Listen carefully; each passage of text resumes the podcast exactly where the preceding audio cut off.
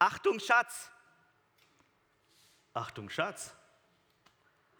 2014 hat ein Pärchen aus Kalifornien beim Gassigehen den größten Goldfund der USA gemacht. Achtung, Schatz! bekommt beim romantischen Spazierengehen in diesem Zusammenhang eine ganz andere Bedeutung. Von einem Moment auf den anderen wurde die Welt des Pärchens komplett auf den Kopf gestellt. Das Paar hat den Schatz einem Münzhändler überreicht und dieser hat ihn auf 10 Millionen Dollar geschätzt. Das sind heute circa mehr als 8 Millionen Euro, je nach Tageskurs. Jetzt stell dir mal vor, du hättest diesen Schatz ausgegraben. Unterhalte dich ganz kurz mit deinem Nebensitzer über eine Sache, die du dir mit 8 Millionen Euro gönnen würdest. Los geht's. Auch du, liebe Podcast-Hörerinnen und Hörer, überlege dir eine Sache, was du dir gerne gönnen würdest.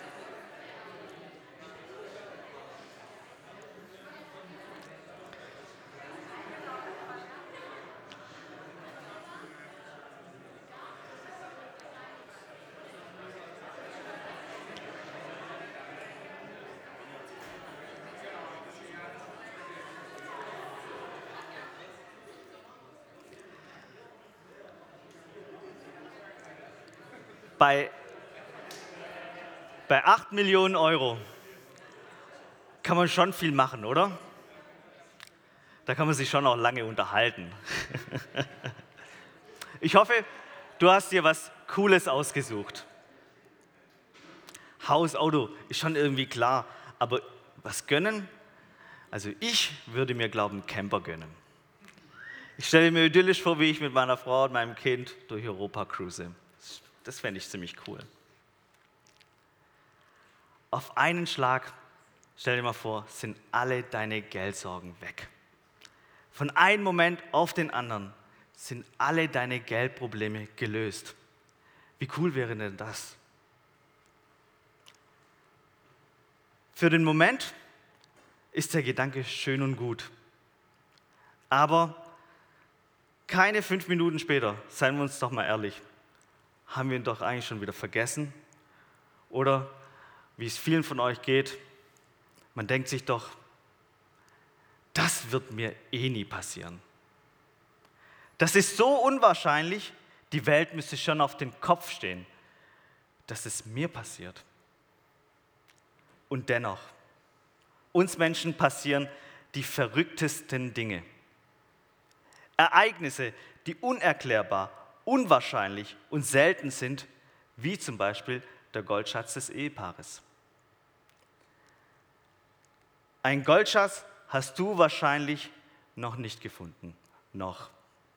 Aber vielleicht hast du schon mal gedacht, das wird mir nie passieren. Das ist so unwahrscheinlich. Und plötzlich trifft es doch ein. Etwas von außen, was deine Welt komplett auf den Kopf gestellt hat.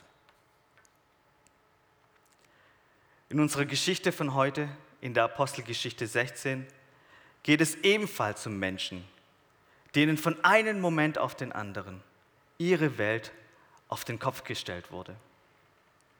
Plötzlich werden sie konfrontiert, wenn das Unwahrscheinliche plötzlich wahr wird. Ich möchte am Anfang beten. Danke Gott, dass wir dir begegnen können und dass du unsere Herzen mit Inspiration, Weisheit und Gnade berührst. Gott, rede du zu uns einzeln und wie wir es gerade brauchen. Mache du dein Wort für unsere Herzen verständlich. Herr, ich danke dir, dass du heute unter uns bist und jeden einzelnen von uns segnest. Amen.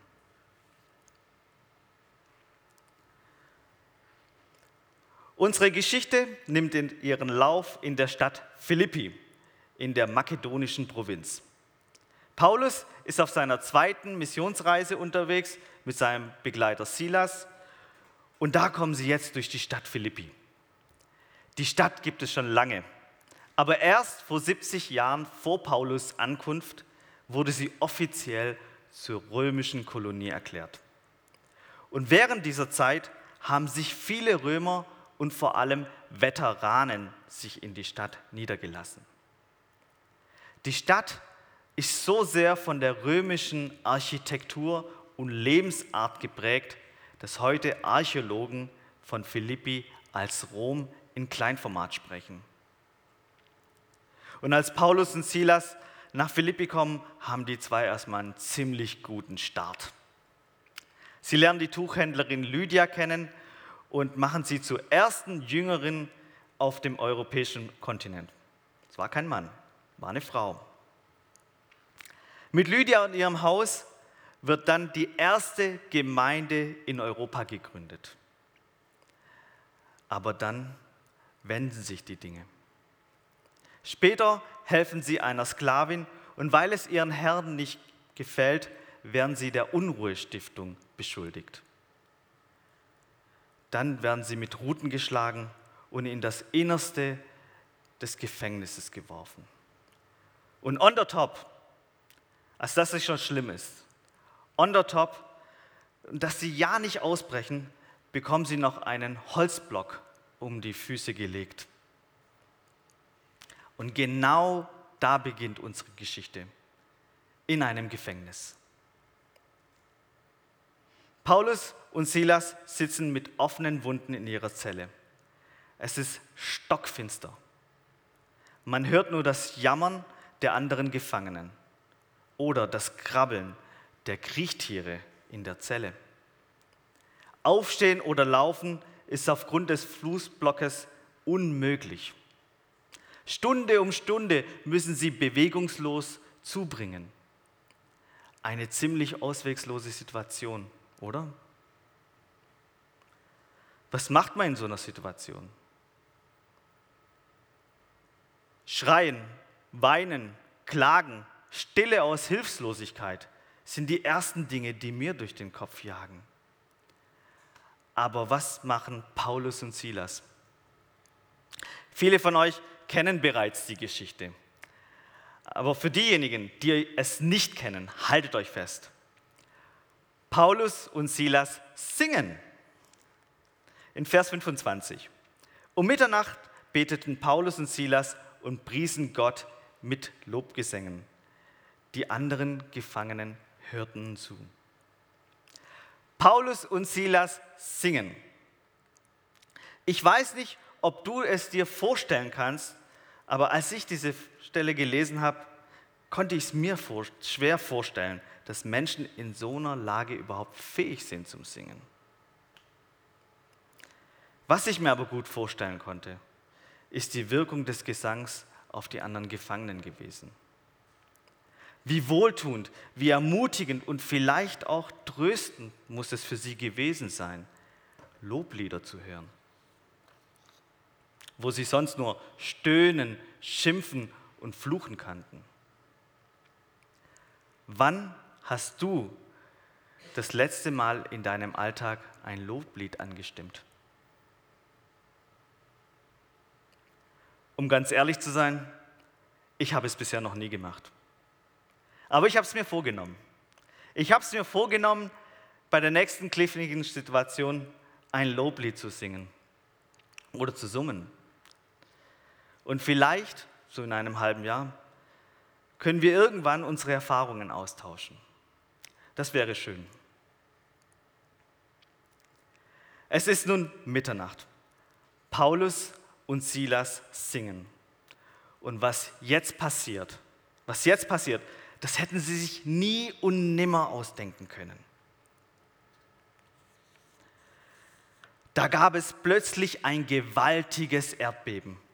Die Mauern des Gefängnisses schwanken. Alle Türen sprangen auf und die Ketten fielen von den Gefangenen ab. Alle Türen sind aufgesprungen, alle Ketten sind abgefallen.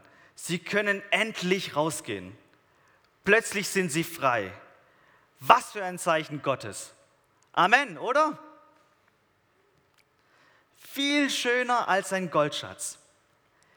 in einem Moment noch gefangen und im anderen frei. Was für ein Wunder. Wünschen wir uns nicht ebenfalls, dass Gott in unser Leben so eingreift? Bewerbung raus, zack, Traumjob.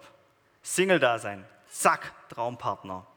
Kriselnde Beziehung, zack, alles wieder heil. Und mein persönliches Wunschwunder, unaufgeräumte Wohnung und ein nörgelndes Kind um halb neun, zack, saubere Wohnung, Kindbett fertig und will nichts anderes als schlafen. Wünschst du dir nicht aus, dass Gott spektakulär deinen Weg ebnet? Auf einen Moment sind sie frei. Was für ein Wunder. Was passiert dann? Der Gefängniswärter fuhr aus dem Schlaf. Als er die Türen offen stehen sah, zog er sein Schwert und wollte sich töten, denn er dachte, die Gefangenen seien geflohen.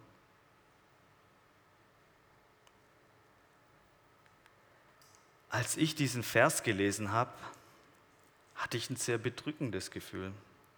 Vielleicht geht es dir genauso wie mir. Er sogt sein Schwert und wollte sich töten. Was geht in diesem Mann vor? Die näheren Umstände und über die seelische Verfassung des Mannes wird uns nicht berichtet. Und dennoch, hier ist ein Mensch so verzweifelt, so überfordert, so perspektivlos, dass er sein Leben beenden möchte. Ich frage dich, fühlt es für dich immer noch wie ein Wunder an? Das Erdbeben befreit hier nicht nur, sondern es reißt auch etwas auf.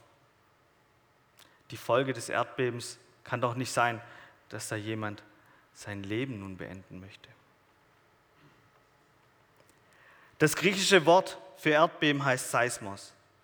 Seismos bedeutet nicht nur Erdbeben, sondern auch nur Beben oder Erschütterung. Was macht nun dieses Erdbeben, diese Erschütterung mit unseren Akteuren? Es teilt sie auf. Auf der einen Seite Freiheit aus der Situation, auf der anderen Seite gefangen in der neuen Wirklichkeit. Auf der einen Seite Hoffnung, dass es weitergeht. Und auf der anderen Seite Verzweiflung, wie soll es weitergehen? Auf der einen Seite ein Ja zum Leben und auf der anderen Seite bereit für das Ableben.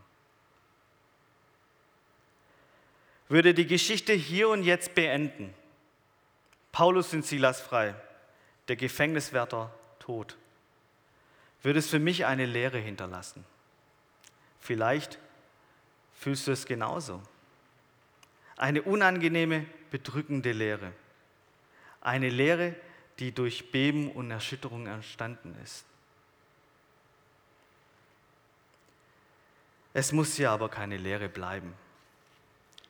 Im Evangelium, in der guten Nachricht, haben wir die Hoffnung und die Gnade, dass Gott unsere Lehre ausfüllt und erschütterte Herzen wieder heil macht. Wie geht es weiter? Aber Paulus rief so laut er konnte, tu dir nichts an, wir sind alle noch hier. Der Wärter rief nach Licht, stürzte in die Zelle und warf sich zitternd vor Paulus und Silas nieder. Dann führte er sie hinaus und fragte, ihr Herren, Götter oder Boten der Götter, was muss ich tun, um gerettet zu werden? Sie antworteten, Jesus ist der Herr. Erkenne ihn als Herrn an und setze dein Vertrauen auf ihn. Dann wirst du gerettet und die Deinen mit dir. Und sie verkündeten ihm und allen in seinem Haus die Botschaft Gottes. Der Gefängniswärter nahm Paulus und Silas noch in derselben Nachtstunde mit sich und wusch ihre Wunden. Dann ließ er sich mit seiner ganzen Hausgemeinschaft, seiner Familie und seinen Dienstleuten taufen.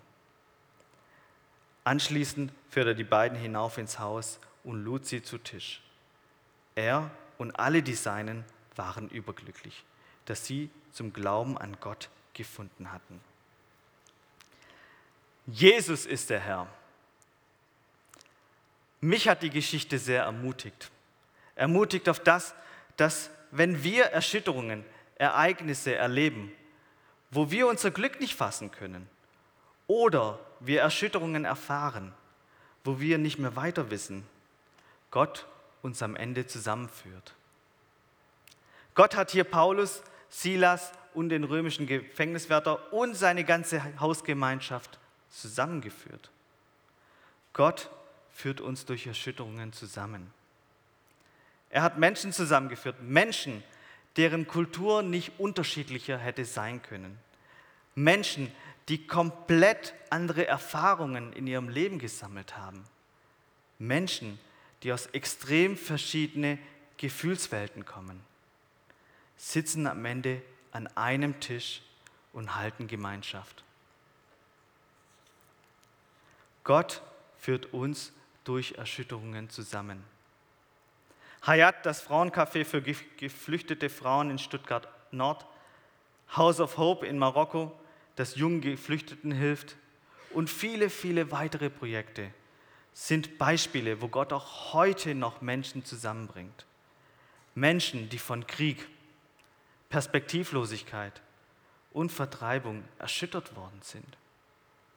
Gott bringt sie zusammen, wo sie Annahme und nun Gemeinschaft erfahren können. Was ist aber mit dir? Vielleicht sitzt du hier oder hörst gerade per Podcast zu und gleichzeitig denkst du, schön gut, aber was hat das Ganze mit mir zu tun? In meinem Alltag erlebe ich selten bis gar keine großen erdbebenähnliche Ereignisse. In meinem Alltag erlebe ich kleine bis mittelgroße Erschütterungen. Zum Beispiel aus letzter Woche. Ich habe mich wegen einer Nichtigkeit mit meiner Frau gestritten. Und bei der Arbeit läuft es in einem Projekt auch nicht so, wie ich es mir wünsche. Das eine hat meine Beziehung zur Frau kurz erschüttert. Das andere mein Selbstbild, dass ich die Dinge gut und rechtzeitig schaffe. Welche Erschütterung hast du in der letzten Zeit erlebt? Vielleicht erlebst du gerade eine Erschütterung oder spürst noch ihre Nachwirkung. Ich möchte dir heute Abend Zuversicht und Hoffnung sprechen. Du bist nicht allein. Jesus ist der Herr. Jesus ist der Herr über deine Erschütterung. Jesus ist der Herr über deine Erschütterung. Jesus ist der Herr über deine persönliche Erschütterung. Seien sie groß oder klein. Jesus ist der Herr über deine Erschütterung. Du bist nicht allein. Er hat dich fest im Blick und er hält dich fest. Er möchte deinen erschütterten Körper, deinen erschütterten Geist und dein erschüttertes Herz wieder heil machen. Er möchte dich heil machen auf eine Art und Weise, die vielleicht du nicht erwartest. Aber er möchte dich heil machen. Er ist der Herr über deine Erschütterung. Die Band kann schon mal nach vorne kommen. Bei der Predigtvorbereitung habe ich mich mit einer Jesus-Trefflerin gesprochen, die wortwörtlich beim Klettern eine Erschütterung erfahren hat. Beim Klettern ist ihr, hat sich ein Felsblock gelöst und ist ihr voll aufs Bein gefallen. Und als ich mit ihr gesprochen habe, hat sie mir keineswegs erzählt, dass alles einfach war. Trotz der vielen Schmerzen und den alltäglichen Herausforderungen konnte sie erleben, wie ihre Beziehung mit Jesus sie durch diese Zeit getragen und sie ruhig gemacht hat. Sie hat in dieser Zeit eine neue Sichtweise bekommen und die Kraft gefunden, sich zu öffnen und auch Hilfe anzunehmen. Sie hat mir erzählt, dass Menschen von sich auch ihre Hilfe angeboten haben und sie mit dem Auto hingefahren haben, da wo sie hin wollte. Freunde haben in dieser Zeit einen Spieleabend für sie organisiert. Sie und ihre Familie sind durch diese Erschütterung enger zusammengewachsen. In der Stille, im Gebet und durch viele positiven Begegnungen mit Menschen hat sie viel Zuspruch erfahren. Heute kann sie sagen, Jesus ist und war der Herr über meine Erschütterung. Jesus ist der Herr auch für uns, unsere Erschütterungen. Und wenn man das weiß, kann es einen Mut machen, sich zu öffnen und auch Hilfe anzunehmen. Ich möchte dich heute Abend ermuntern, deine Erschütterung anzunehmen. Ich möchte dich heute Abend ermutigen, dich zu öffnen für eine neue Sichtweise auf deine Erschütterung. Ich möchte dich heute Abend einladen, deine Erschütterung in Gottes Hände zu legen. Du bist nicht allein. Er hat dich fest im Blick. Er hält dich fest. Gott ist der Herr aller Erschütterungen. Er führt uns trotz Erschütterungen zusammen. Er ist der Herr über deine Erschütterung. Ich möchte beten. Ja, himmlischer Vater, du kennst uns und liebst uns, wie wir sind. Du nimmst uns an und hältst uns fest. Danke, dass du der Herr unserer Erdbeben und Erschütterungen bist und dass wir dabei nicht alleine sind. Danke, dass wir deine Gegenwart spüren und in ihr wir selbst sein können. Amen.